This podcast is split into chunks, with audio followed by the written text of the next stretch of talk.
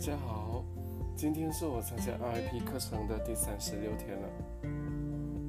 那昨天我们谈到两个非常重要的字眼，呃，肯定呃，主题是有关于决定 （decision）。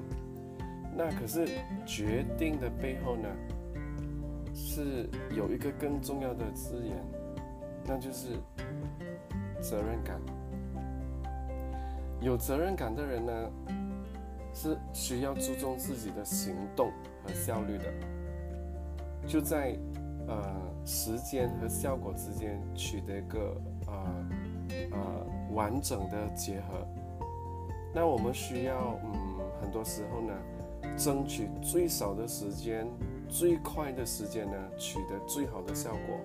可是要达到嗯这个目标的话呢，肯定需要行动啊。然后更重要的是有效率的行动。那不同的行动呢，就会产生不一样的结果。然后结果里边呢，又会带出新的行动。然后呢，这个行动又会带我们去到不一样的方向。最后呢，这些方向就会决定我们的人生了。有一些人跟我们很不一样，往往就是因为这个这个原因，因为他们不但有行动，并且他们真的是有别于一般人的行动，他们的行动是很有效率的，甚至是很高效率的。那任何高效率的行动呢，都必须要有一个非常重要的因素作为支撑。而这个支撑呢，就是我们昨天的主题或字眼“决定”。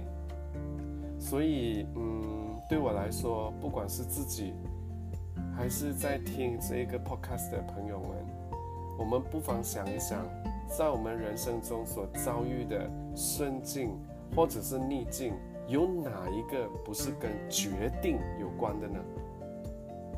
当我们做出决定的那一刻，那我们的人生就已经开始注定了。